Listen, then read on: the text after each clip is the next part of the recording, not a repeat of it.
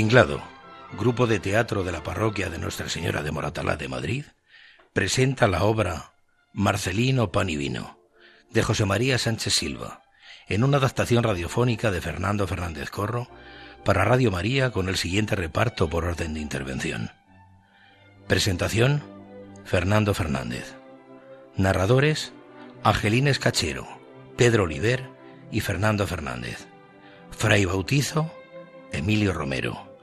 Hermano Gil, Álvaro Lianes. Hermano Portero, Emilio Romero.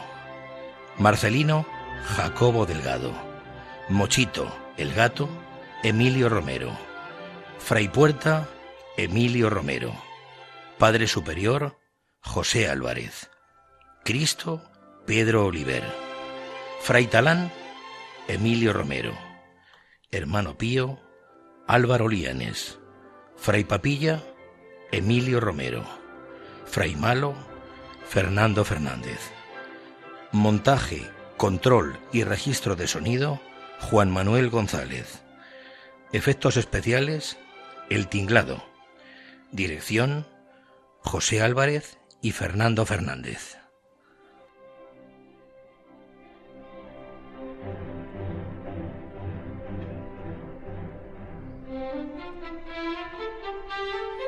Thank you.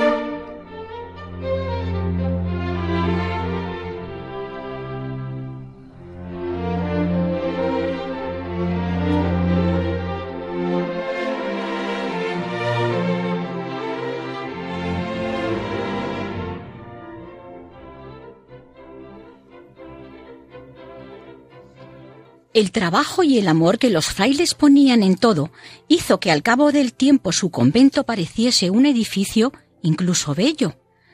Con el agua cerca, los frailecillos se dieron buena maña en hacer brotar algunos árboles, plantas y flores, y tenían la huerta bien cuidada y todo por allí muy limpio y ordenado. Para entonces, estando a punto de nacer el siglo XX, ocurrió que una mañana cuando los gallos aún dormían, oyó el hermano portero una especie de llanto al pie de la puerta que estaba solo entornada. Queriendo aguzar aún más su oído, acabó por salir a ver qué era lo que se oía. Ya por el este empezaba a clarear el día, pero aún era de noche. Anduvo el hermano unos pocos pasos, guiado por aquel soniquete, cuando de repente vio algo así como un bulto de ropa que se movía. Se acercó. De allí salían los ruidillos, que no eran otros que los producidos por el llanto de un niño recién nacido, que alguien había abandonado unas horas antes. Recogió el buen hermano a la criatura y la llevó al interior del convento. Por no despertar a los que dormían, ya que tanto necesitaban el sueño, pues los días eran largos de camino y trabajo, entretuvo al chiquitín como pudo, no ocurriéndosele nada mejor que empapar un trozo de tela blanca en agua y se la dio a chupar, con lo cual éste pareció conformarse, consiguiéndose de este modo el preciado silencio. Cantó primero el lejano gallo, y el hermano con su bebé en los brazos oyó al gato deslizarse afuera silenciosamente, como acostumbraba a hacer a tal hora, para cazar aún dormidos ratoncillos. Ya se acercaba la hora de tocar la campana y dar cuenta a los otros hermanos y padres de su extraordinario hallazgo. El chiquitín había cerrado sus ojos y al calorcillo del áspero hábito del buen hermano se había dormido. Menos mal que era primavera y el frío había cesado hacía algún tiempo. Al sonido de la campana pronto comenzó a escucharse actividad por todas partes. Cuando el hermano presentó al niño al Padre Superior, éste no pudo disimular su sorpresa, y con él los demás padres y los restantes hermanos, que llegaron corriendo al lugar desde donde habían oído aquellas exclamaciones de asombro. El hermano portero explicaba y volvía a explicar cómo había ocurrido, y los frailes sonreían y movían sus cabezas con una tierna compasión. Sin embargo, el problema era grande. ¿Qué iban a hacer con el niño los pobres frailes sin poderlo criar ni apenas ocuparse de él. El Padre Superior dispuso que uno de ellos se pusiera enseguida en camino hacia el pueblo para llevarse a la criatura y entregarla a las autoridades. Pero el hermano portero y alguno de los padres más jóvenes no pusieron buena cara a tal determinación, y fue Fray Bernardo el primero en poner un obstáculo, y así se lo dijo al superior. Padre, ¿y no deberíamos bautizarlo antes? Aquella idea tuvo la virtud de detener a todos, accedió el superior y determinó que se retrasara la salida del pequeñín hasta que fuera por lo menos cristiano. Se dirigían a la pequeña capilla del convento cuando el hermano Gil detuvo a la comitiva con otra pregunta. ¿Y qué nombre le pondremos? Ya varios tenían en sus labios el nombre de San Francisco, cuando quizá un poco a la ligera, el hermano portero se adelantó y dijo ¿No le parece a vuestra paternidad que le demos el nombre del santo del día? Era a finales de abril y correspondía a ese día la fiesta de San Marcelino. Y este fue el nombre elegido y poco después el nuevo cristiano Marcelino lloraba bajo el agua del bautismo como antes callara al advertir el rico sabor de la sal. Hízoles gracia a todos los frailes aquel encuentro, aunque andaban apenados por lo pronto que tendrían que desprenderse del niñito, que la voluntad de Dios había dejado en su puerta. En el huerto mientras trabajaban dos hermanos. Uno se detuvo de pronto y dijo Yo me encargaría de él si me dejaran. ¿Y cómo piensas criarle? Con la leche de la cabra que nos regalaron. No pienso que a nuestro anciano hermano le importe compartir tan preciado alimento con el chiquitín. A todo esto, el Padre Superior no había perdido el tiempo y encargó a cada fraile que allí a donde se dirigieran preguntasen a quién podría pertenecer el niño y qué es lo que las autoridades de cada lugar podían hacer por él. Trataba el superior de ceder a la criatura en las mejores condiciones posibles, a aquellos que se reconociesen como familiares suyos o a la autoridad que más garantía ofreciese para su existencia. Con estas y otras cosas se pasó la mañana, y cuando el Padre Superior había decidido quedarse el niño en casa, por lo menos todo este primer día hizo para probar la voluntad de los frailes como que encargaba a uno de llevarlo al pueblo, y entonces fueron varios los que humildemente se le acercaron a rogarle que no lo hiciera así, y que lo dejara al menos hasta la mañana siguiente, ya que por ser muy pasado el mediodía, el pequeñín podía enfriarse por el camino. Gozó mucho el superior con aquella dulce oposición y accedió a quedarse el pequeño hasta el nuevo día. Con la hora del ángelus llegaron los frailes que habían salido temprano y relataron al padre cuánto les había acontecido y como si previamente se hubiesen puesto de acuerdo, movieron la cabeza con desconfianza cuando fueron interrogados sobre la determinación de las diferentes autoridades, a quienes habían informado del caso. Todas ellas habían dicho que el pueblo era pobre, que allí no se sabía nada de quién hubiera podido abandonar a la criatura, y que para encargarse del niño haría falta proporcionar ayuda económica a la familia que quisiera hacerlo, si es que alguna quería. Todo ello no dejaba de ser cierto, pues la comarca no era rica y había padecido recientemente una larga sequía que tenía arruinada a la mayor parte de las familias. Quedó el Padre Superior encargado de realizar una gestión más importante, bien con el alcalde de su mayor confianza o bien con algunas familias muy caritativas que él conocía, e incluso habló a los hermanos de escribir a alguno de los conventos que la orden tenía en las grandes ciudades lejanas. Con todo ello vieron los buenos frailes que el chico se quedaba de momento en casa, lo que les proporcionó una gran alegría aquella noche. Marcelino fue encomendado a la vigilancia del hermano portero, y llegada la hora, todos menos su guardián se dieron al descanso, no sin haber hecho varias veces el ensayo de la leche de cabra, algo aligerada con agua, y a cuyo sabor no puso el pequeño reparo alguno. Así amaneció el siguiente día, y habrían de amanecer muchos más, pues pese a los deseos formales del Padre Superior, no se sabía cómo siempre ocurría algo que impedía la salida de Marcelino del convento. Unas veces era que algún fraile traía la noticia de que andaba bien encaminada una gestión para que cierta familia se encargase de la criatura. Otros que algún vecino de los poblados del contorno, enterado por los frailes de la existencia del niño, se acercaba hasta el convento y con tal pretexto les hacía merced de algún alimento para ayudarles a criarle. Por aquellos días enfermó y murió el hermano portero, no sin haber suplicado antes a los frailes, sus hermanos, que se quedasen con el chico para siempre y lo educasen, guiado por la buena mano de Dios, e hicieran de él un buen franciscano.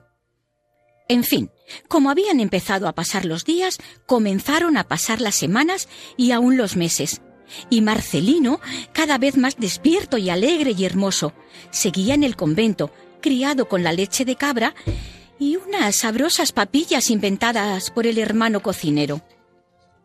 Pasado un año, y aprovechando un viaje, el padre superior logró autorización del padre provincial y Marcelino, por así decirlo, ingresó oficialmente en la comunidad.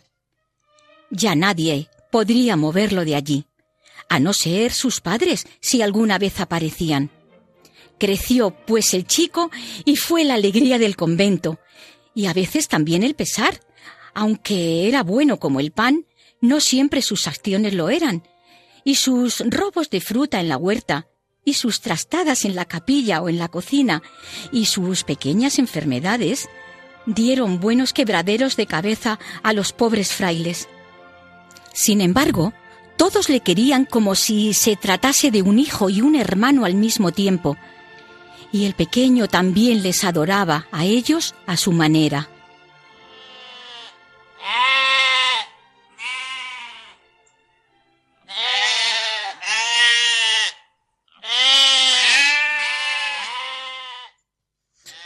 Cuando a Marcelino le faltaba muy poco para cumplir cinco años, y era ya un chico robusto y avispado, que conocía desde muy lejos casi todas las cosas que se movían, y aun las que se estaban bien quietas, sabía la vida y costumbre de todos los animales del campo, y no digamos la de los frailes, con cada uno de ellos tenía un trato especial, y a veces les daba también nombres diferentes. Así, el padre a secas era para él el padre superior. El anciano enfermo era Fray Malo, y el nuevo portero era Fray Puerta, y Fray Bernardo, aquel que propusiera al padre bautizar al niño, fue desde que Marcelino lo supo Fray Bautizo. Incluso el hermano cocinero fue llamado Fray Papilla, en recuerdo de las primeras sopas que el niñito recibiera. Los frailes no podían enfadarse con Marcelino porque no solo le querían, como ya hemos dicho, sino que les daban muchas alegrías las ocurrencias del chico que celebraban a veces con grandes risotadas. Especialmente al padre enfermo le gustaba oírse llamar fray malo, pues solía decir en su mucha santidad que él no solo estaba, sino que era malo y bien malo, y que con su dichosa enfermedad venía a ser como un Judas en la compañía de Cristo y sus apóstoles, ya que los frailes eran doce y él no producía sino trastornos y trabajo a sus compañeros en vez de ayudarles. Fray Malo era como un santo, y todos le reverenciaban, e incluso el mismo Padre Superior le consultaba a veces en los casos difíciles. Marcelino, fuera del amor de los frailes a Dios y la obediencia y humildad ante el superior del convento, era el rey de la casa, de cuyo recinto y contorno apenas había salido alguna vez, y siempre que lo hizo, fue más bien con motivo de hacer las pesquisas que los buenos frailes no se cansaban de hacer para intentar aclarar su nacimiento y abandono. Así, Marcelino unas veces con unos frailes y otras con otros, había ido conociendo los pueblos del contorno con mucha admiración y diversión, por su parte, pero sin ningún resultado de lo que importaba, ya que sus padres no aparecían, ni nadie daba señales de haberlos conocido. Los frailes llegaron al convencimiento de que el niño había sido abandonado a la puerta de su convento por una mujer o un hombre forasteros que viajaban y pasaban por allí, y quizá pensaron, al no poder criar al niño, que los buenos franciscanos lo harían por el amor de Dios. Marcelino, pues, se pasaba gran parte del día solo, jugando y pensando en sus cosas, o ayudando a los frailes en las pequeñeces que él podía hacer. Fray Bautizo le había construido una pequeña carretilla, y este fue el primer y mayor de los juguetes de Marcelino. Con ella sí que ayudaba a veces en la huerta, transportando un melón, ya que no mucho más cabía en la carretilla, o un montoncito de patatas y hasta varios racimos de uvas. Pero los verdaderos juguetes de Marcelino eran los animales. La vieja cabra que había sido su nodriza era su favorita, pues de ella recibió la leche para su crianza. A veces hasta hablaba a su modo, y así le hablaba Marcelino a la cabra. Se me ha vuelto a escapar el sapo, y eso que lo dejé en un bote con agua y tapado con una piedra. Y la cabra movía filosóficamente su cabeza, muy cerca de la de Marcelino, como diciendo que también ella lo sentía, y que hay que ver las cosas tan raras que pasan con los sapos. Con el tiempo, la pequeña huerta de los frailes había llegado a tener tapia. Allí, a ciertas horas del día, se podía ver cómo disfrutaba Marcelino persiguiendo a las lagartijas o mirándolas solo moverse tan graciosamente al sol, con sus vivos colores, sus claras barrigas y sus ojillos de cabezas de alfiler tan brillantes y perfectos. No siempre Marcelino era un buen niño, y a veces se divertía en partir en dos a una lagartija y quedarse viendo cómo su cola separada del resto del cuerpo seguía moviéndose durante un buen rato. Los vencejos y otros pájaros también le divertían, y había sido adiestrado en la construcción de lazos y cepos para toda clase de bichos por el hermano sacristán Fray Talán, que era así como le llamaba Marcelino, porque era él quien tocaba la campana de la capilla. Las inofensivas grandes arañas de aquellos parajes, las moscas mismas, los famosos caballitos del diablo, las mariposas, los escarabajos, los saltamontes e incluso los alacranes, a los que sabía quitar muy hábilmente su arpón venenoso, eran sus víctimas o sus capturas preferidas. Una vez le picó un alacrán, y todavía recordaba los terribles dolores sufridos, a pesar de que Fray Puerta le había chupado con su propia boca el veneno del escorpión en la pantorrilla derecha. Desde entonces les juró venganza en su interior y se atrevió a pedir a un labrío que fue al convento un azadón que precisaba, pues supo que en aquella comarca había muchos alacranes y que como eran tan dañinos, se les solía condenar a morir al sol, al cual no pueden ver, pues siempre viven entre las plantas y debajo de las piedras en sitios frescos y oscuros. A veces Marcelino, a escondidas de los frailes, salía a cazar alacranes. Levantaba las piedras y hurgaba con su palo entre las plantas de la tapia y cuando el asqueroso animal, como un cangrejo extrañamente rubio, salía, le quitaba de un golpe la bolsa del veneno y luego, con otro palo afilado, lo pinchaba por la mitad del cuerpo y lo dejaba así atravesado para morir al sol. Una buena reprimenda, acompañada de un nada suave tirón de orejas, le costó alguna de estas hazañas. Cuando regresaba de sus cacerías, todo el afán de Marcelino era conservar sus presas que guardaba en botes con agua, si eran ranas o sapos, o en cajas con agujeros, si se trataba de escarabajos o saltamontes. Con gran sorpresa suya, cada mañana cuando se despertaba, aparecían vacías las cajas o los botes. Los prisioneros habían huido durante la noche. Siempre ignoró Marcelino que los buenos frailes que conocían sus malas costumbres daban libertad por la noche a los pobres animalitos de Dios mientras él dormía. No siempre, sin embargo, era cruel Marcelino con los animales. Más de una vez había ayudado al viejo Mochito, el gato del convento, a cazar ratones. Este ya estaba casi medio ciego y le faltaba una oreja que perdió cuando era joven en una terrible batalla que tuvo con un gran perro.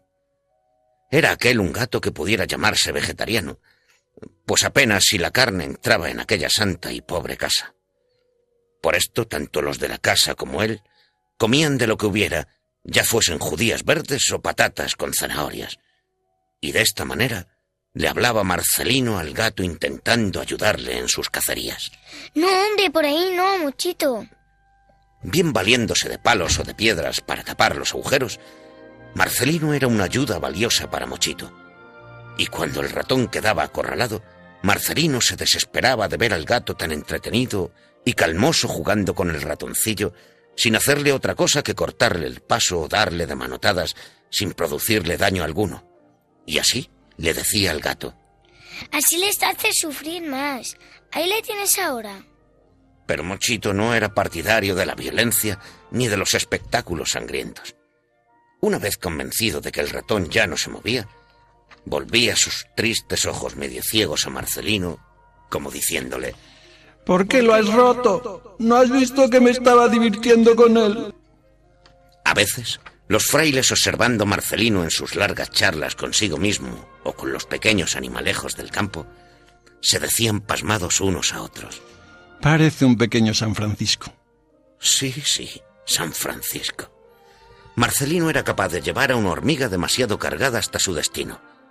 Pero también lo era de cegar con tierra el hormiguero para ver cómo las hormigas desorientadas rompían su orden de trabajo y corrían alocadamente como si hubieran perdido el camino y no supieran dónde se encontraban. En sus juegos, Marcelino siempre contaba con un personaje invisible. Era el primer niño que él había visto en su vida. Ocurrió una vez que una familia que se trasladaba de un pueblo a otro fue autorizada por el Padre Superior a acampar cerca del convento para poder suministrarse de agua y otras cosas que necesitaban. Iba con la familia el menor de sus hijos, que se llamaba Manuel. Y allí conoció por primera vez Marcelino a un semejante suyo de parecida edad. No había vuelto a olvidar aquel niño con el que apenas si había cambiado algunas palabras durante el juego. Desde entonces, Manuel estaba siempre a su lado, en la imaginación. Aunque era tal la realidad con que Marcelino le veía, con su flequillo rubio sobre los ojos y sus naricillas respingonas nada limpias, que llegaba a decirle Bueno, Manuel, quítate de ahí. ¿No ves que me estás estorbando?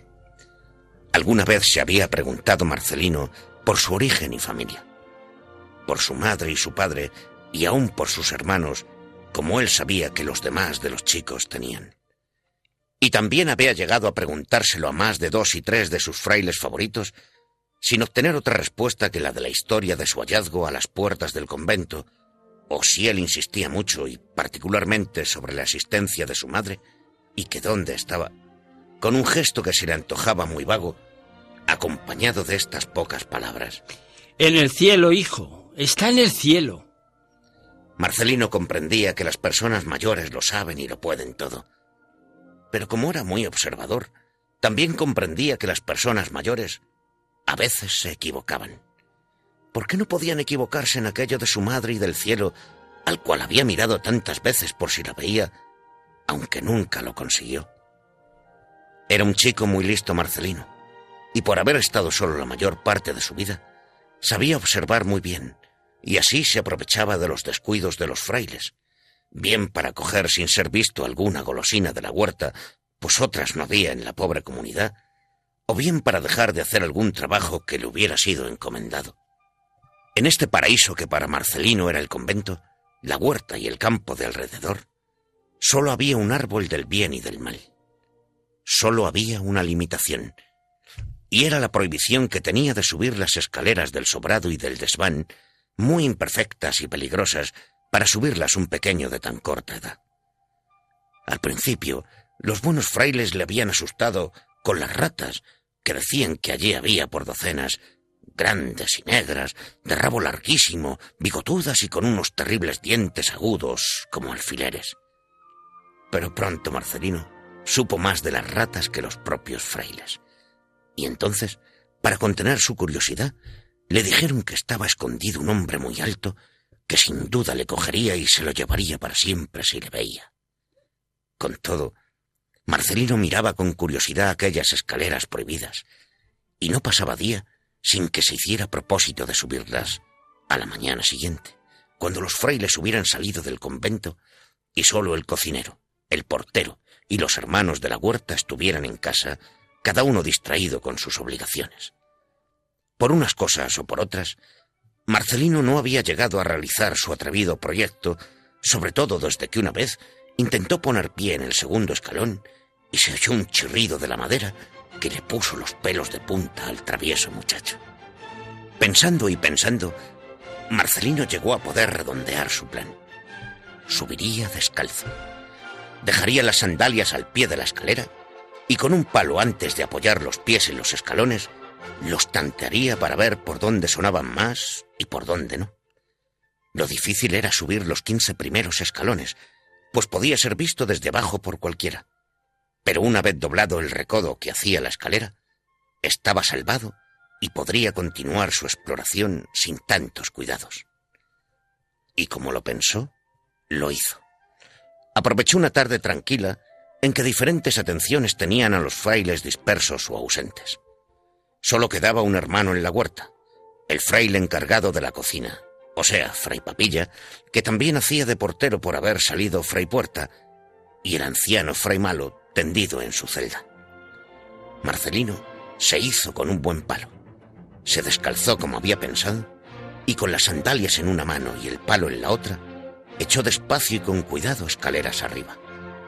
Apoyaba los pies solo en aquella parte de los escalones que suponía que no iban a sonar, por haber apoyado antes el palo. Subía despacio y el corazón le latía terriblemente. Sabía que estaba haciendo algo prohibido y sin embargo no era capaz de bajar y cumplir con lo que tenía ordenado. Cuando logró doblar el recodo de la escalera, respiró más tranquilo. Allá arriba estaban a su alcance el sobrado y el desván. Pero en este momento se sintió llamar desde la puerta. ¡Marcelino! ¡Marcelino! Era la voz del hermano Gil. Seguro que había encontrado un sapo y le llamaba para que lo cogiese. Marcelino se había detenido muy asustado, pero enseguida comprendió que tenía tiempo de subir del todo, echar una ojeada y bajar luego hasta la huerta, haciendo como que no había oído. En momento tan tenso, buscó el ánimo suficiente en el apoyo de su imaginario amigo Manuel. Vamos, Manuel, no tengas miedo. Siguió pues su ascensión y logró llegar hasta arriba del todo. Abrió con cuidado la puerta del sobrado. Aquello era como él se había imaginado. Un paraíso. Había leña seca, cajones vacíos, picos, palas y cacharros. Era un sitio espléndido para jugar en el invierno cuando hacía frío fuera del convento. Después, con todo cuidado, se dirigió a la puerta del desván. Miró antes por entre las juntas de las maderas y solo vio mucha oscuridad. Empujó la puerta y la madera gimió ásperamente. Marcelino continuó empujando y cuando tuvo abierto un buen hueco, metió por allí la cabeza y observó. El desván era más pequeño que el sobrado y tenía un ventanillo pequeñísimo cerrado, por el que apenas entraba la luz. Poco a poco, los ojos de Marcelino se fueron acostumbrando a aquella oscuridad y pudo distinguir los objetos. Había algunas sillas rotas, mesas, maderos y otros cachivaches, aunque mejor ordenados que los del sobrado. En la pared de la derecha se veía algo así como una estantería con libros y legajos llenos de polvo.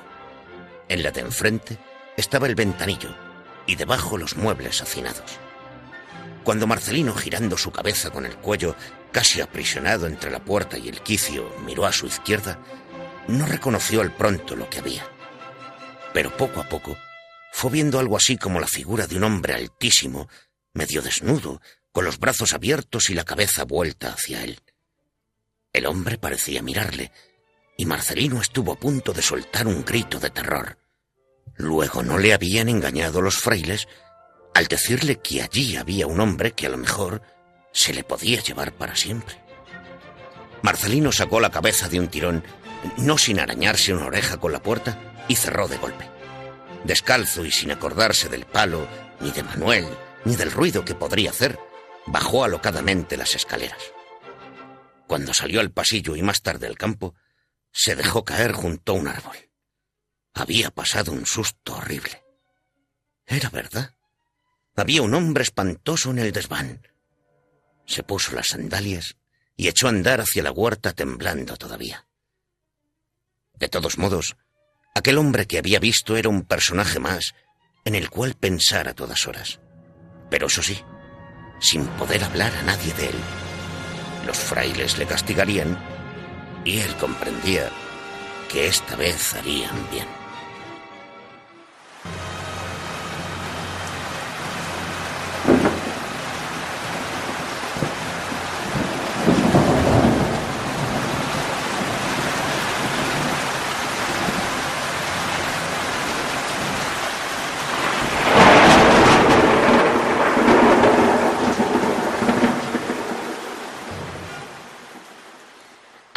Amanecido nublado y por fin estalló la tormenta. Marcelino estaba subido a un árbol, afanado en coger un nido, pero cuando el cielo se puso negro y sonaron los primeros truenos, se bajó del árbol de forma apresurada y entre la lluvia corrió a refugiarse en el convento. No le gustaban las tormentas a Marcelino, aunque de haberlas prefería que fuesen de día. De noche le daban mucho más miedo. Los relámpagos iluminaban su pequeño cuarto, donde dormía en la única cama que había en la casa, puesto que los frailes, por sus penitencias y esas cosas, dormían en unas tablas aposentadas sobre el santo suelo. Las grandes tormentas de septiembre despertaban a Marcelino por la noche y pasaba muy malos ratos con los truenos, los relámpagos y sobre todo con el ruido de la lluvia interminable sobre los tejados. A Marcelino no le gustaba nada el invierno. En este tiempo salía mucho menos al campo y en el convento se aburría y lo que es peor, los frailes se dedicaban a enseñarle. Ya conocía las letras desde el invierno pasado en este que venía ahora, el Padre Superior le había dicho que tenía que aprender a leer. La instrucción de Marcelino no era muy buena. Sabía rezar, por supuesto, y estaba algo instruido en el catecismo. Pero los frailes no habían querido, por consejo del Padre, apretarle demasiado. Mientras veía llover desde la puerta del convento, Marcelino pensaba en el invierno sin ganas de que llegase ¿Se ponía todo tan triste por el invierno? Los pájaros desaparecían en su mayoría y los otros bichos se escondían en sus agujeros. A Marcelino solo le quedaba entonces Mochito, el gato, pero como era viejo ya no le divertía jugar y a veces le soltaba un bufido a su amigo. Estos pensamientos llevaron a Marcelino al recuerdo del hombre del desván. Habían pasado varios días desde que lo viera por primera vez. Marcelino pensaba en que cuando fuera invierno no podría subir, porque los frailes estaban mucho más en casa que fuera de ella, aunque ellos no tuvieran miedo a las tormentas, ni de la lluvia, ni del frío, y siguieran saliendo a diario a sus cosas. Pero regresaban mucho antes y la casa estaba más silenciosa y le podrían oír. Marcelino decidió subir de nuevo a ver al hombre antes de que llegara el invierno. Había pensado mucho en él, tanto que había llegado a hacer las más diversas suposiciones. La primera de todas fue que si aquel hombre saldría alguna vez del desván, o si estaría siempre allí con los brazos abiertos y apoyados contra la pared, como estaba Fray Malo, tendido en su lecho desde hacía tantísimos años. ¿Estaría también enfermo el hombre del desván? Por una parte, el terror que Marcelino había padecido cuando lo vio, y por otra la compasión y la pena que le producía pensar en que el hombre del desván pudiera estar enfermo, además de desnudo y solitario, allá arriba, le aumentaba los deseos de subir otra vez y mirar mejor. Quizá había tenido tanto miedo porque le dijeron los frailes que aquel hombre se le podría llevar para siempre. Pero si hubiera querido llevárselo, no hubiera tenido que esperar tanto tiempo, pensaba Marcelino. Tantas veces había estado él casi solo en el convento, o en la huerta, o en el campo. Él no habría podido luchar con un hombre y se lo hubiese podido llevar con facilidad, aunque Marcelino no quisiera. Cuando la lluvia cesó y la tormenta se hubo alejado, Marcelino ya estaba decidido.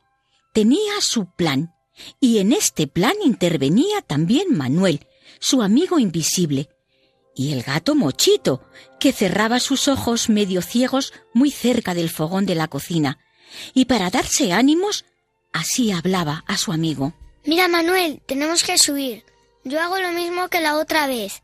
Llevo mi palo y mis sandalias en la mano. Cuando llegue a la puerta, la abro un poco y me quedo mucho rato mirando para ver si el hombre se mueve. Si se mueve, salimos corriendo. Si no, con mi palo abro el ventanillo y lo miramos. Mientras yo hago todo esto, tú vigilas la escalera. ¿Vale? No vayan a venir los padres y nos cojan. Marcelino esperó el momento propicio. Cada vez que pensaba en ello, se le hacía difícil respirar. Poco a poco se fue acostumbrando y todo su afán era sorprender las conversaciones de los frailes para calcular mejor el momento y día en que habrían de correr su segunda aventura. Por fin el día llegó. Las tormentas no habían vuelto y los frailes, como siempre por el otoño, estaban muy ocupados en prevenir hasta donde fuera posible la llegada del invierno, y hacían un gran esfuerzo cuando el Padre Superior daba la orden para arreglar la casa y reunir todas las limosnas que pudieran. El invierno era largo y los caminos en el peor tiempo se ponían imposibles. Había años en que los frailes estaban encerrados forzosamente en el convento durante un mes y más por la nieve y el viento o por el frío grandísimo y todo ello, por supuesto, sin recibir una sola visita ni una sola limosna. Había llegado, pues, el tiempo de operaciones contra el invierno próximo. La actividad exterior de los frailes aumentó, y ahora venían unos días propicios para los deseos de Marcelino. Si se descuidaba, enseguida los frailes comenzarían a reparar el convento, las goteras, los tejados, las ventanas y todas aquellas rendijas que podía dejar pasar el frío. Una tarde, ya algo fresca y sin sol, Marcelino aprovechó la ausencia de la mayoría de los padres. Como de costumbre, quedaban en la casa, además de Fray Malo, el hermano Gil en la huerta y Fray Papilla en la cocina con el encargo de vigilar la portería. Marcelino ya tenía preparado un largo palo que le servía para tantear los escalones, y si llegaba el caso, para poder abrir la madera del ventanillo del desván. Sigilosamente, aunque siempre hablando con su amigo Manuel, subió las escaleras. Al cuarto o quinto escalón, sus pies descalzos arrancaron de la madera un sonido chirriante que le asustó mucho, pues iba con el corazón saltándole de miedo en el pecho, y de nuevo el apoyo en la conversación con su imaginario amigo se hizo decisivo. Manuel, ten cuidado, no hagas ruido. ¿No ves que nos pueden descubrir? Vamos a seguir subiendo, pero en silencio. Esta vez no se entretuvo mirando el sobrado, sino que fue directamente hacia el desván. Empujó con precaución la puerta porque ya sabía que sonaba mucho al abrirse, y estuvo escuchando a ver si se oía algo, aunque solo fuese la respiración del hombre que allí dentro estaba. Pero no, guardando tanto silencio, solo podía oír Marcelino los latidos de su corazón, que marchaba cada vez más deprisa. Abrió un poco más la rendija y como la otra vez introdujo la cabeza, miró y escuchó hasta los menores ruidillos de la madera. Esos que hacen esos pequeños bichos que la madera tiene dentro y que se llama carcoma. Por fin pudo distinguir al gran hombre. Estaba igual que la otra vez y no se le oía respirar. Parecía que el hombre miraba a Marcelino, pero éste no podía verle los ojos por la oscuridad que allí había. Para ver si hacía algo, Marcelino metió su palo por la rendija y lo dirigió hacia él. Con mucho miedo, pero con el deseo de saber qué ocurriría. El palo golpeó a los pies del mismo hombre y no pasó nada. Seguramente aquel hombre estaba enfermo o quizá muerto. Marcelino se decidió a entrar, pero no sin antes volver la cabeza hacia la escalera y decir en voz muy baja a su inseparable e imaginario amigo Manuel. No dejes de avisarme, Manuel, si viene algún fraile y no tuvo por menos que temblar pensando en si Fray Papilla o el hermano Gil o quizá Fray Talán, que siempre era el primero en regresar a pesar de tener las piernas más cortas de todo el convento, le sorprendían allí. Pero a quien más temía era al Padre Superior, aunque también era al que más quería. Pensando todo esto, pudo por fin pasar una pierna por la rendija, luego el cuerpo y por último la otra pierna. Estaba dentro del desván. Avanzó un poco y al tropezar seguramente con algo que no había visto, sonó un ruido que a Marcelino le pareció tan grande como un trueno. Se quedó sin respirar y encogido como un escarabajo. Le latía terriblemente el corazón. Mira que si se despertaba ahora el hombre con aquel ruido y le cogía y se le llevaba para siempre Y él que ni siquiera había cumplido todavía los seis años. ¿Qué hubiera podido hacer? A Marcelino le castañeteaban los dientes de miedo, pero pasado un cierto tiempo pudo observar que allí no pasaba nada. Ni subían los frailes, ni se despertaba el hombre, ni nada se movía. Envalentonado y arrastrando los pies por no hacer nuevamente ruido, Marcelino se fue acercando, palo en ristre, hasta el pie del ventanuco, y por las rendijas que dejaban entrar un poco de luz, vio cómo tendría que arreglarse para abrir la madera. Le costó bastante trabajo porque debía hacer mucho tiempo que aquello no se abría. De pronto oyó un ruido familiar y se rió para sí. Una rata acababa de asustarse y salió corriendo hacia su escondite. Por fin logró abrir un poco la madera del ventanillo y miró enseguida hacia donde estaba el hombre. Marcelino no había visto jamás un crucifijo tan grande, con un Cristo del tamaño de un hombre y clavado de verdad en una cruz, tan alta como un árbol. Se acercó al pie mirando con fijeza la cara del Señor, la sangre que le goteaba de la frente por las heridas de la corona de espinas, las manos y los pies clavados al madero y la gran llaga del costado. Por todo esto, sintió cómo se le llenaban los ojos de lágrimas. Jesús tenía los suyos abiertos, aunque con la cabeza algo inclinada sobre su hombro derecho, no podía ver a Marcelino. El niño fue dando la vuelta hasta ponerse debajo de su mirada. Jesús estaba muy flaco y la barba le caía a borbotones sobre el pecho. Tenía las mejillas hundidas y su mirada producía en Marcelino una enorme compasión. Marcelino había visto muchas veces a Jesús, aunque siempre pintado en el cuadro que había en el altar de la capilla o en los crucifijos pequeños, como de juguete, que llevaban los frailes. Pero nunca le había visto de verdad como ahora, con todo el cuerpo desnudo, que podía rodear con sus manos. Entonces, tocándole las piernas delgadas y duras, Marcelino levantó sus ojos hacia el Señor y dijo sin reparos, Tienes cara de hambre. El Señor no se movió ni le dijo nada. Marcelino tuvo una idea repentina y empinándose mucho hacia Jesús para que le oyera, le dijo de nuevo, Espera, que ahora vengo se dirigió hacia la puerta y salió a la escalera. Iba tan impresionado por el aspecto del señor que no se preocupó de meter ruido. Mientras bajaba, pensó cómo podría engañar a Fray Papilla. Y en vez de dirigirse directamente a la cocina, lo hizo hacia la ventana trasera que daba a la huerta. Y desde allí Después de observar que el hermano Gil estaba muy lejos, inclinado sobre la tierra y trabajando su huerto, gritó Fray Papilla, Fray Papilla, salga, que aquí hay un bicho muy grande. Apenas dicho esto, Marcelino corrió a esconderse junto al gran cajón de la leña que estaba muy cerca de la puerta de la cocina. Poco tardó en ver salir a Fray Papilla, murmurando algo entre los dientes.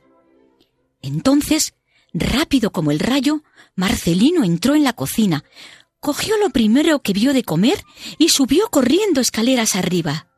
Al llegar al desván, se coló como una exhalación y acercándose al gran Cristo, extendió su brazo hacia él, ofreciéndole lo que traía. Es solo pan, ¿sabes? Por las prisas no he podido encontrar más. Entonces el Señor bajó el brazo y cogió el pan y allí mismo, según estaba clavado, comenzó a comerlo. Marcelino recogió su palo y sus sandalias y empujó algo la madera del ventanillo, y salió con cuidado diciéndole al señor en voz baja Me tengo que ir porque he engañado al fray Papilla, pero mañana te traeré más. Y cerrando la puerta, echó escaleras abajo en busca del fraile, Marcelino estaba contento. Seguramente ya tenía un amigo más que añadir a Mochito, a la cabra y bueno, a su imaginario y querido amigo Manuel.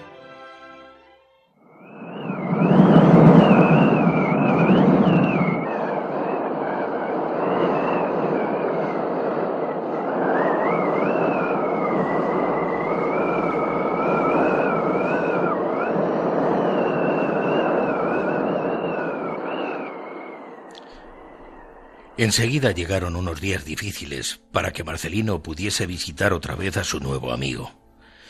Con la novena de San Francisco se acercaba la fiesta grande del convento, y los frailes se recogían antes y menudeaban, si cabe más, los sacrificios y la mala comida, pues todos ellos estaban terriblemente ocupados en sus devociones. Para Marcelino, San Francisco de Asís era también un buen amigo, pues conocía por boca de los frailes muchas más cosas que la mayoría de los hombres de las ciudades. El único en lo que Marcelino no estaba conforme con la vida del santo era en aquello de haber vendido su caballo, con lo hermoso que es un caballo grande, como los que a veces ataban a las puertas del convento los guardias civiles que vigilaban la comarca. El propio Marcelino tenía obligación de asistir cada día a esta novena, y se pasaba el rato mirando al gran cuadro del santo que tenían los frailes en el altar y que estaba más iluminado por estas fechas que los días corrientes. La tormenta había vuelto una noche y Marcelino, entre el miedo y el recuerdo de su amigo del desván, la sintió mucho más que nunca y estuvo a punto de subir, pese al miedo y los relámpagos, para cubrir con una manta al señor del desván. Tan desnudo el pobre y expuesto al frío viento y a la lluvia de aquella noche, que entraba a través del ventanuco mal cerrado. Pasó al fin el trance, y con el término de la novena llegó el gran día de San Francisco, en el cual los frailes, después de cumplir sus obligaciones de cada día, dentro y fuera del convento, celebraban la gran fecha de su patrón y hasta comían un poco de carne dada de limosna y abrían algunas botellas de vino tinto del país que tenían de regalo para las grandes ocasiones. Este año, no menos de media vaca les fue traída en un carro para la gran fiesta. Ni Marcelino ni Mochito hicieron ascos a la carne tierna y magra como nunca habían visto. Pero entonces, a Marcelino, cuando recibió permiso para salir al campo después de comer, le dolió la carne comida y disfrutada, pensando en su amigo de arriba. Él sí que no tenía carne, ni pan, ni siquiera un poco de agua. Marcelino no podía entender cómo podría vivir tanto tiempo sin más que el poco de pan que le había llevado hacía ya dos semanas. Pensando en esto, se dio Marcelino una vuelta por la cocina y vio que allí quedaba mucho más de la mitad de la carne que le habían traído con lo cual pensó que al otro día y algunos más habría también carne, y tanto se consoló que dedicó el resto del día a sus hazañas favoritas, y ni siquiera Mochito, ni la propia cabra, su nodriza, ni las pacíficas lagartijas de la tapia escaparon a sus travesuras y maldades. Con el fin de la novena y la fiesta del pobrecillo Francisco, volvió la vida propia de cada día al convento y regresaron las preocupaciones de los frailes ante el invierno. Cada vez fueron menos abundantes las salidas y entradas, pero la despensa, por providencia de Dios, se fue aumentando como todos los años por aquellas fechas. Antes de que la carne se acabara, se acabó la memoria de Marcelino, y pasaron bastantes días hasta que recordase otra vez a su desgraciado amigo del desván. Fue precisamente el último día de carne, cuando Marcelino vio con repentino espanto que apenas si quedaban las raciones justas para los de la casa, y pensó con remordimiento en el hombre hambriento, tan pálido y tan flaco, que estaba clavado en su cruz. Se propuso entonces subir aquel mismo día como fuese, y bien provisto de su largo palo, buscó la ocasión de poder subir con las manos llenas en lugar de vacías. Fray Papilla, no se separaba ni un minuto de su cocina, y Marcelino hubo de vérselas con la dificultad, una vez más, hasta que en un descuido del buen fraile guardó en su bolsillo un gran trozo de carne asada y poco después otro buen tarugo de pan, de aquel duro que los frailes comían cuando lo podían tener. Ya provisto con sus dos buenas piezas, Marcelino se armó de ánimo y acostumbrado al éxito de sus empresas anteriores, subió esta vez sin quitarse las sandalias, aunque con buen tiento para no hacer ruidos sospechosos. Llegado al desván, y ya sin miedo, se dirigió derecho al ventanillo y lo abrió. Miró enseguida a donde el hombre estaba y lo vio en su postura de costumbre, con lo cual llegó hasta sus pies y le habló de esta manera. He subido porque hoy había carne. Y pensaba para sí. Mira que si supiera que ha habido carne tantos días y no solo hoy. Pero el señor nada dijo, ni Marcelino le dio importancia a su silencio, sino que sacando la carne y el pan y poniéndolo sobre la mesa, que por un milagro se tenía sobre sus patas, dijo sin mirarle. Ya podrías bajarte hoy de ahí y comerte esto aquí sentado. Y dicho y hecho, le acercó hasta la mesa un sillón frailero, destartalado y pesado, que allí estaba. Entonces, el señor movió un poco la cabeza y le miró con gran dulzura. Al poco, bajó de la cruz y se acercó a la mesa, y sin dejar de mirar a Marcelino, le preguntó ¿No te da miedo? Pero Marcelino estaba pensando en otras cosas y sin haberle escuchado le preguntó. Tendrás frío la noche de tormenta, ¿verdad? El señor sonrió y le preguntó de nuevo. ¿Es que no te doy miedo? No. ¿Sabes quién soy? Sí, eres Dios. El señor se sentó entonces a la mesa y comenzó a comer la carne y el pan. Marcelino, familiarmente, le puso entonces su mano sobre el hombro desnudo. ¿Tienes hambre? Mucha. Cuando Jesús terminó la carne y el pan, miró a Marcelino y le dijo, Eres un niño bueno y yo te doy las gracias. Igual hago con Mochito y con otros. Pero estaba pensando en otra cosa como antes y preguntó de nuevo. Tienes mucha sangre en la cara, en las manos y en los pies. ¿No te duelen tus heridas? El señor volvió a sonreír y preguntó suavemente, poniéndole la mano sobre la cabeza. ¿Tú sabes quiénes me hicieron estas heridas? Sí, te las hicieron los hombres malos. El señor inclinó su cabeza y entonces Marcelino aprovechó la ocasión y muy suavemente le quitó la corona de espinas y la dejó sobre la mesa. El señor le dejaba hacer, mirándole con un amor que Marcelino jamás había visto reflejado en mirada alguna. Repentinamente, Marcelino habló, señalándole a las heridas. ¿Y no te las puedo curar yo? Hay un agua que pica que se da por encima y a mí se me curan todas. Jesús movió la cabeza. Sí puedes, pero solo siendo muy bueno. Ya lo soy. Y sin querer, pasaba sus dedos por las heridas del Señor y se manchaba un poco de sangre. Oye, ¿y si yo te quitara los clavos de la cruz? No podría sostenerme en ella. Entonces le preguntó a Marcelino si sabía bien su historia. Y Marcelino le dijo que sí, pero que quería oírsela a él para saber si era verdad. Y Jesús se la contó. Y le habló de cuando era un niño y trabajaba con su padre, que era carpintero. Y cómo una vez se perdió y la hallaron hablando con los ancianos de la ciudad. Y cómo creció, y lo que hizo, y cómo predicó, y cómo tuvo discípulos y amigos. Y luego le pegaron, y le escupieron y le crucificaron delante de su madre. Y así fue echándose la tarde y con ella las primeras sombras. Llegado ese momento, Marcelino se despidió, diciéndole que volvería mañana sin falta. Marcelino tenía señales de haber llorado, y el mismo Jesús le pasó sus dedos por los párpados para que no se lo notasen los frailes. Entonces, Marcelino le dijo que si le gustaría que volviese mañana, o si le daba igual. Y Jesús, que estaba ya de pie para volverse a su cruz, después de haber comido el pan y la carne, le dijo así. Sí, me gusta. Y quiero que vengas mañana, Marcelino. Y Marcelino salió del desván un poco aturdido, pensando cómo el Señor sabía que él se llamaba Marcelino y no de otra manera, como el hermano Gil, o Fray Papilla, o el propio Mochito. Y bajaba pensando también cómo era posible que las manchas de sangre se le hubieran quitado solas. Durmió muy bien Marcelino y se despertó al otro día sin haber soñado nada, ni con bichos, ni con tormentas, ni siquiera con la carne riquísima que había comido.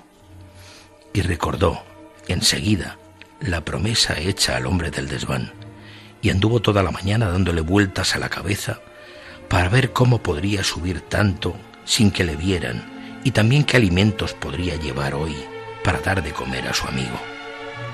Pero, casualmente, se le pusieron las cosas mejor de lo que pensaba y en uno de sus viajes a la cocina, donde no siempre era bien recibido por Fray Papilla, quien de sobra sabía que nunca iba Marcelino por casualidad, sino a llevarse algún anticipo de las viandas, halló la cocina abandonada y sin más, se metió un gran pedazo de pan en el bolsillo. Y luego registró con la mirada todos los sitios para ver qué más podría llevar.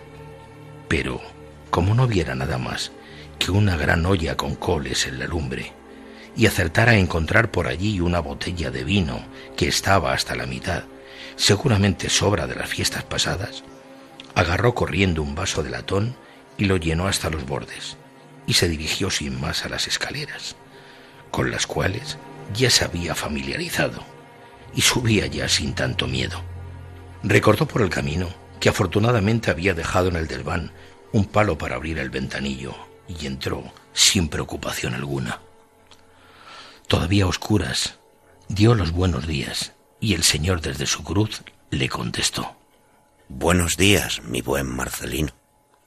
Ya con la luz entrando por la estrecha ventana, Marcelino se aproximó a la mesa y dejó primero el vino, del que se le había caído un poco, y después el pan. El Señor, sin decir nada, ya había descendido de su cruz y estaba de pie a su lado. Oye, no sé si te gustará el vino, pero los padres dicen que da calor. Y por cierto, he pensado en que viene el invierno como el año pasado y que... y que... ¿Y, qué, Marcelino? Pues que... Pues que te voy a subir una manta para que te tapes un poco y no tengas tanto frío. Pero no sé si eso es robar. El señor había tomado asiento y Marcelino estaba junto a él viéndole cómo comía el pan y cómo de vez en cuando se llevaba el vaso de latón a los labios. Entonces el Señor le dijo, Ayer te conté mi historia, y tú aún no me has contado la tuya. Marcelino abrió mucho los ojos y miró al Señor con sorpresa. Mi historia dura muy poco. No he tenido padres y los frailes me recogieron de pequeñito y me criaron con la leche de la cabra vieja y con unos caldos que me hacía fray papilla. Y tengo cinco años y medio. No he tenido madre. Tú tienes madre, ¿verdad? Sí. ¿Y dónde está? Está con la tuya, mi buen Marcelín. ¿Y cómo son las madres? Yo siempre he pensado en la mía, pero lo que más me gustaría sería verla aunque fuera solo un momento. Entonces el Señor le explicó cómo eran las madres y le dijo que eran dulces y bellas y cómo querían a sus hijos siempre y cómo se quitaban las cosas de comer, de beber y de abrigar sin importarles para dárselas a ellos. A Marcelino, oyendo al Señor, se le llenaban los ojos de lágrimas y pensaba en su madre desconocida, con un cabello mucho más fino que la piel de mochito y unos ojos mucho más grandes y más dulces que los de la cabra. Y pensaba en Manuel, que tenía a su madre y le podía decir, mamá. Por fin llegó la hora de retirarse Marcelino, cuando la campana tocó a comer, y el Señor se volvió a su cruz.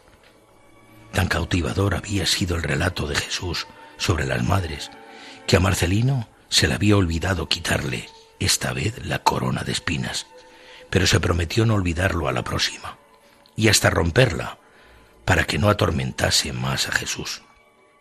Ocurría una cosa extraña en el corazón de Marcelino, y es que a las horas en que no podía subir a ver a su amigo, aunque siempre pensara en él, se iba a la capilla y allí, en el gran cuadro de San Francisco, buscaba el crucifijo, no muy grande, que el santo traía entre las manos, y reconocía los rasgos del hombre del desván, y recordaba todas sus palabras, con lo cual sentía un gran consuelo y levantaba algunas sospechas entre los frailes, tampoco acostumbrados a ver al chico en la capilla. Por eso, Fray Talán, el sacristán, no tuvo por menos que decirle un día. ¿Y tú qué haces por aquí? Marcelino, acobardado, no supo qué contestarle. Muchos más días subió Marcelino y a veces le llevaba al señor los más raros alimentos, desde nueces a algunas uvas ya medio pasas y mendrugos de pan negro, y hasta un trozo de pescado que tenía un poco de tierra porque se le había caído. Subió una vez a Jesús, sin que él hiciera el más mínimo remilgo, sino que se comía todo para gran alegría de Marcelino. Pero la mayoría de las veces el niño le subía pan y vino había descubierto que aquellas dos cosas le eran más fáciles de coger, porque encontró el medio de abrir algunas botellas encerradas en sus cajas que estaban en el sobrado que había junto al desván, y también que al Señor le complacía especialmente aquel alimento. Hasta que un día Jesús, con amplia sonrisa, le dijo a Marcelino, Tú te llamarás desde hoy Marcelino Pan y Vino. A Marcelino le gustó el nombre, y entonces el Señor le explicó cómo él mismo, para quedarse vivo entre los hombres que le habían crucificado, había hecho la promesa de estar para siempre entre ellos, en forma de pan y de vino en el altar, que era lo que comía, como si fueran el cuerpo y la sangre de Jesús. Y Marcelino estaba orgulloso de no llamarse Marcelino a secas, sino Marcelino pan y vino. Y un día, hasta lo dijo a la hora de comer entre el silencio de los frailes en el refectorio, gritando para que se enterasen todos. Yo me llamo Marcelino Pan y Vino. Y algunos frailes le miraron sonrientes y otros enfadados, porque allí era obligado el silencio mientras se comía. Entonces, el Padre Superior, que parecía estar distraído, fijó la mirada en él, y Marcelino se puso a temblar porque aquella mirada le penetraba hasta muy dentro y parecía escarbarle todas sus ideas y recuerdos más secretos. Marcelino proseguía sin traba su amistad con Jesús y le seguía llevando alimentos. También le había conseguido llevar la manta prometida, sin importarle ya si era robar o no, y se ocupaba mucho menos de los bichos, y ahora era el viejo Mochito, su gato amigo, quien le buscaba a él y tenía abandonada la cacería de animalejos, y sus botes con agua y sus cajas con agujeros estaban arrinconadas, y parecía como ensimismado y algo triste. Y entraba en la capilla, y los frailes, en una palabra, viéndole tan diferente como siempre había sido, comenzaron a caer en sospechas y lo observaban con mucha más atención, sin que él se diera cuenta. Marcelino tenía la cabeza llena de ideas misteriosas y Manuel se le había olvidado, y hacía siete días que no veía la cabra, su nodriza, ni gastaba bromas a Fray Papilla, ni subía a ver a Fray Malo a su celda. Y el Padre Superior estaba preocupado con el chico y recomendaba su vigilancia a todos los frailes. Y entonces fue cuando empezó a ocurrir algo en la cocina.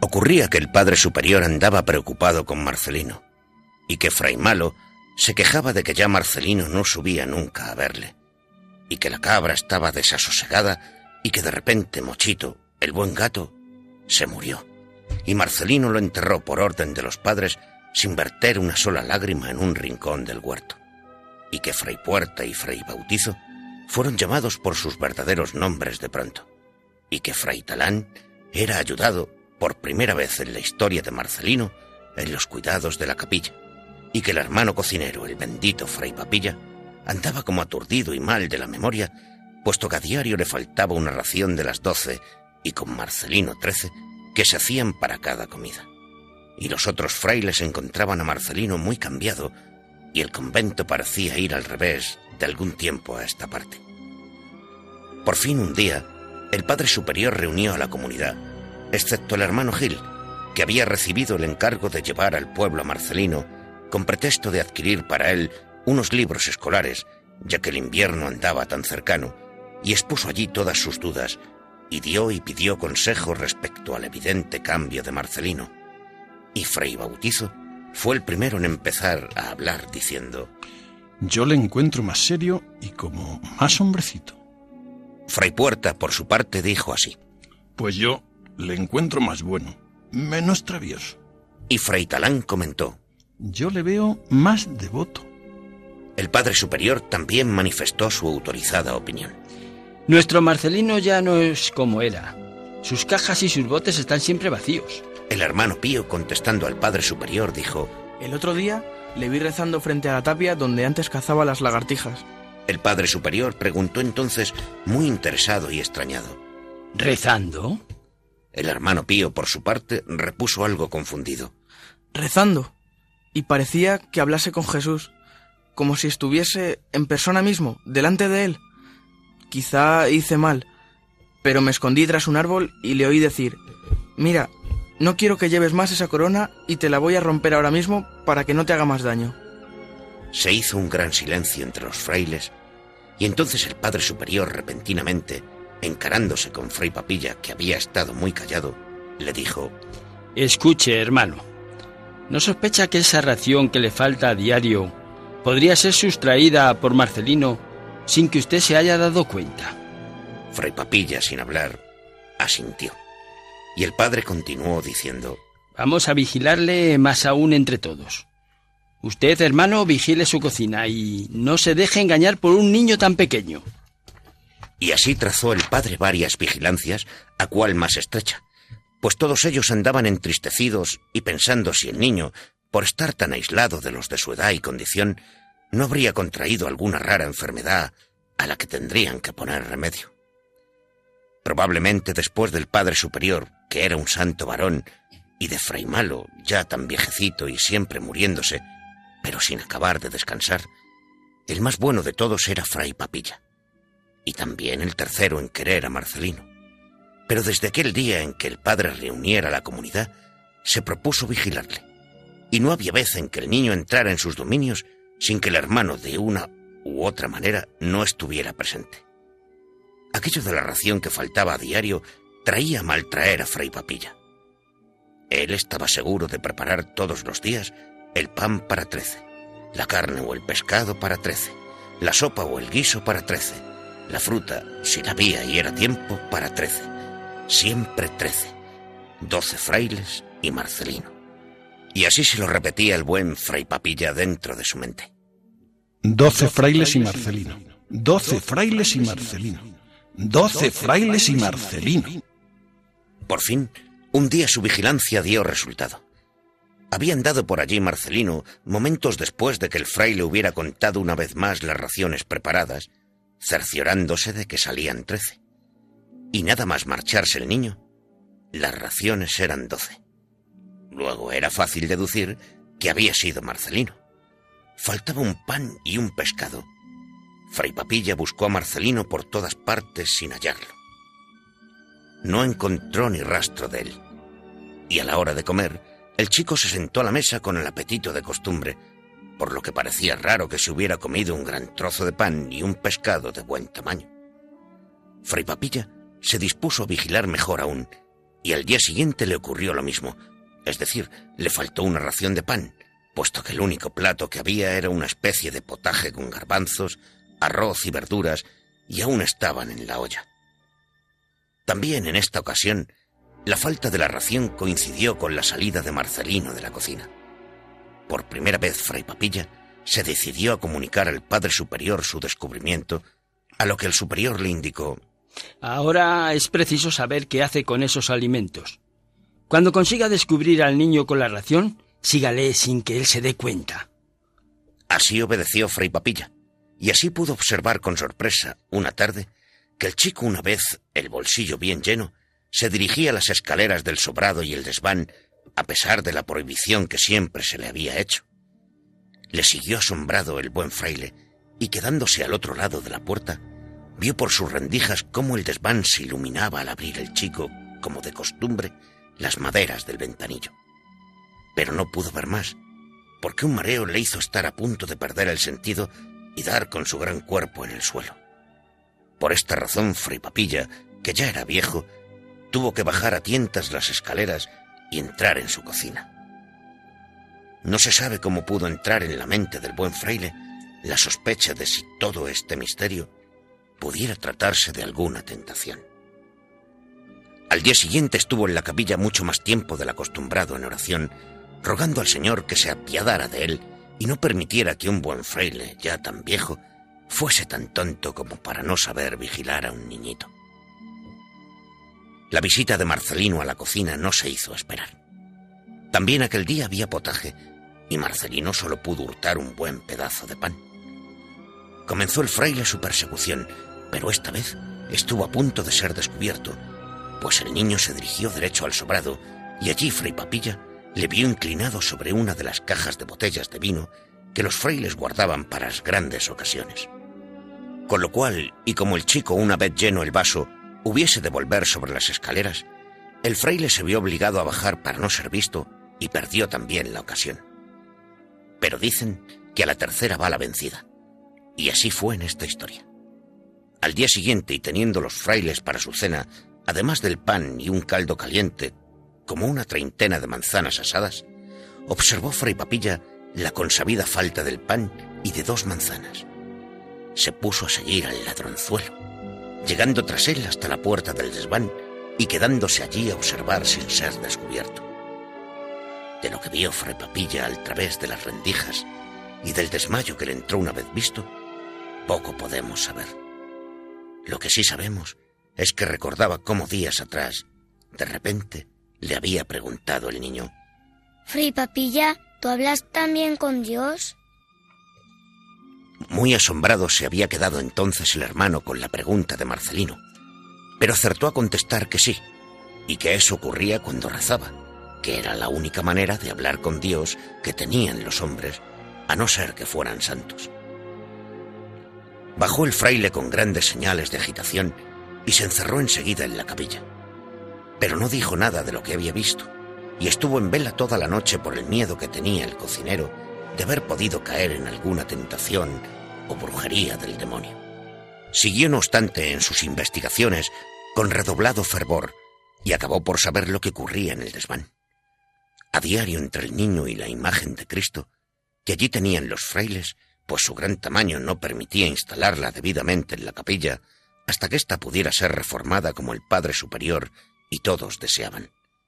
Y a la tercera vez, por no pensar que había visto visiones, Fray Papilla se armó de valor y recurrió a Fray Puerta, después de haber confesado con uno de los padres sus alucinaciones, y le dijo lo que a diario veía y oía a través de las maderas de la puerta del desván.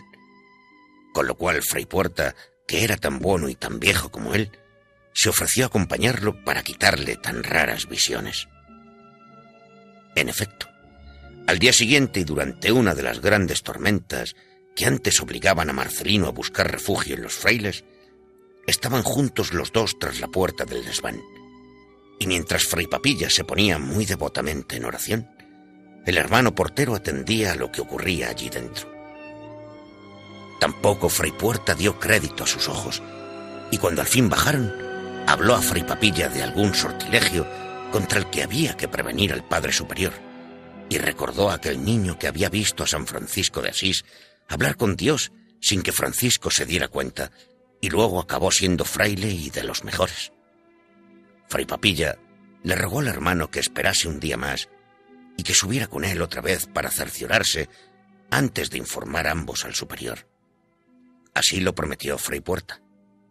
Y la noche llegó, y con ella se calmó la gran tormenta, siendo entonces dos los frailes que pasaron la noche en vela, rezando y pidiendo luz a Dios para entender tan misterioso asunto.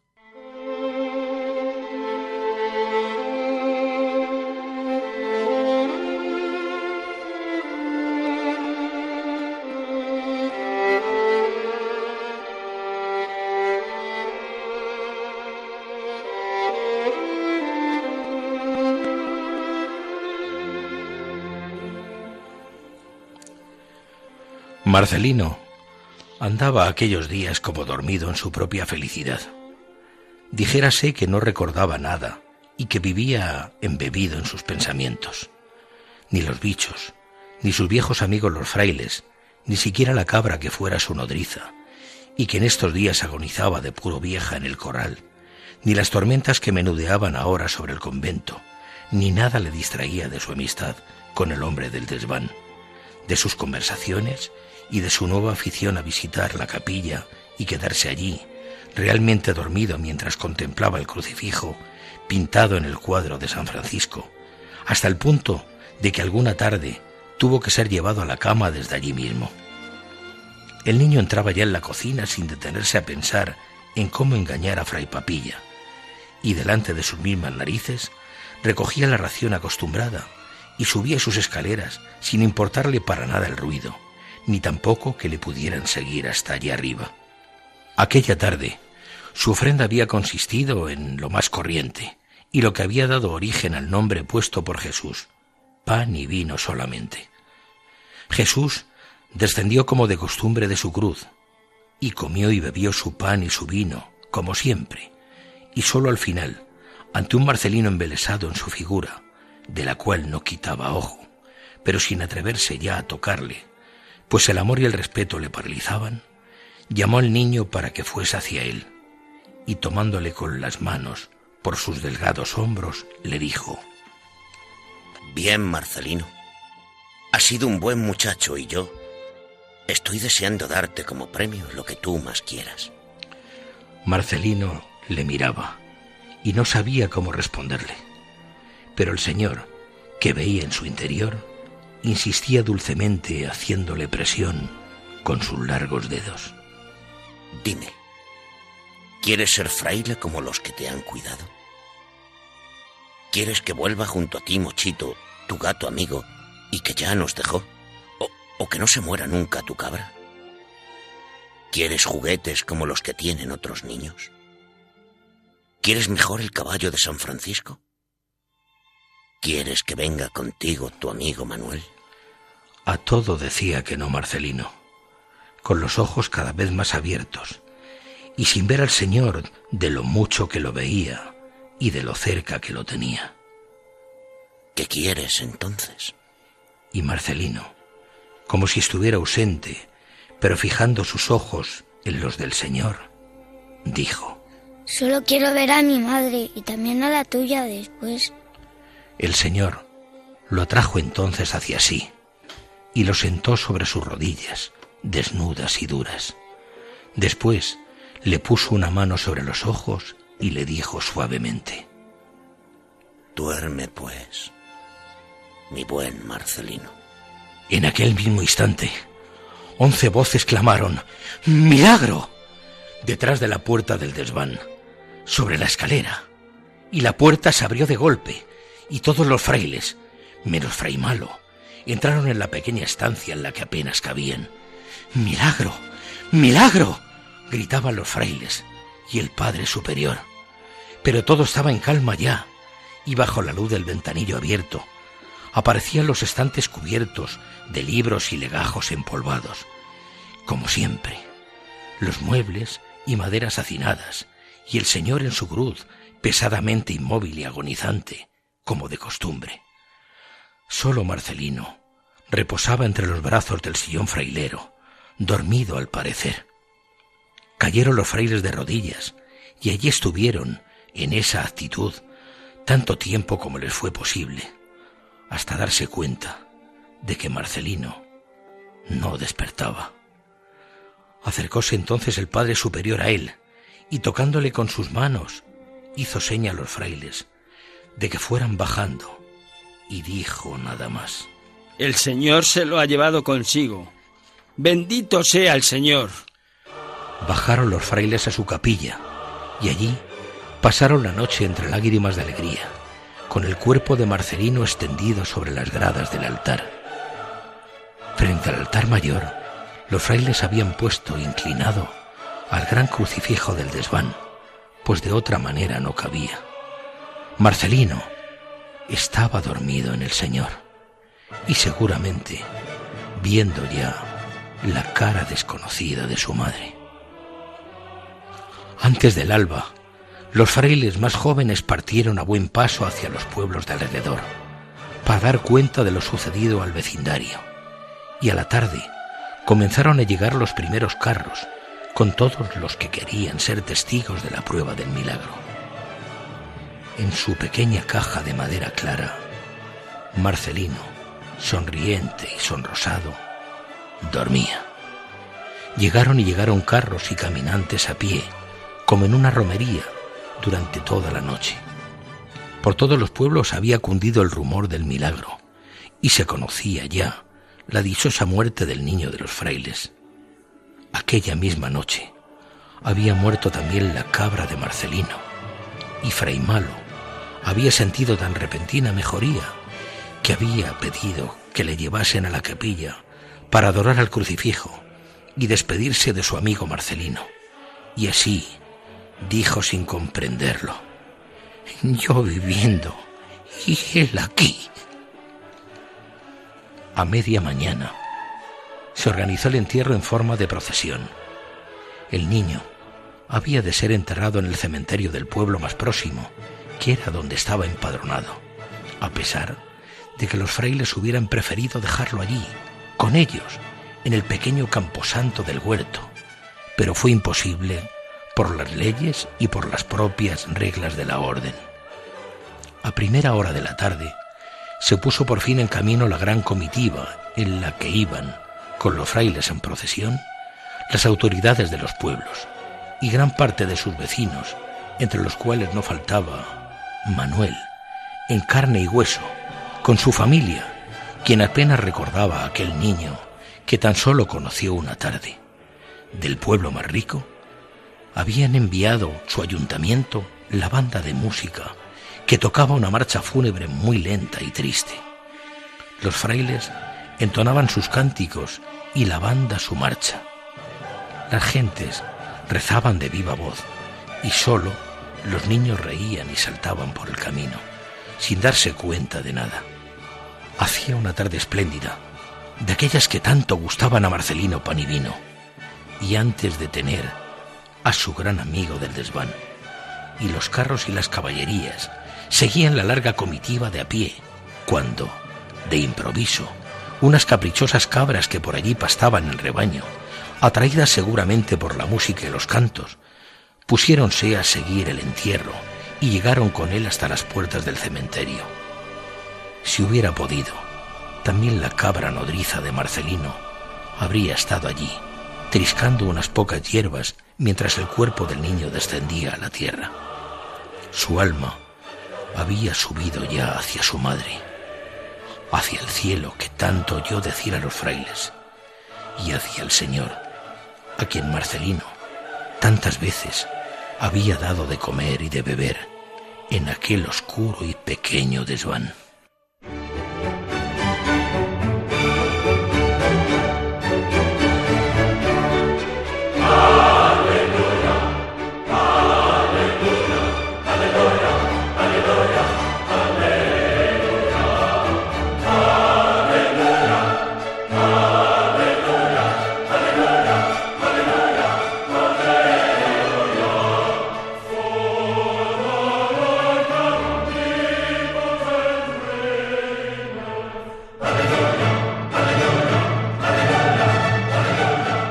Han escuchado ustedes Marcelino Pan y Vino, de José María Sánchez Silva, en versión radiofónica del grupo de teatro El Tinglado de la parroquia de Nuestra Señora de Moratalá de Madrid.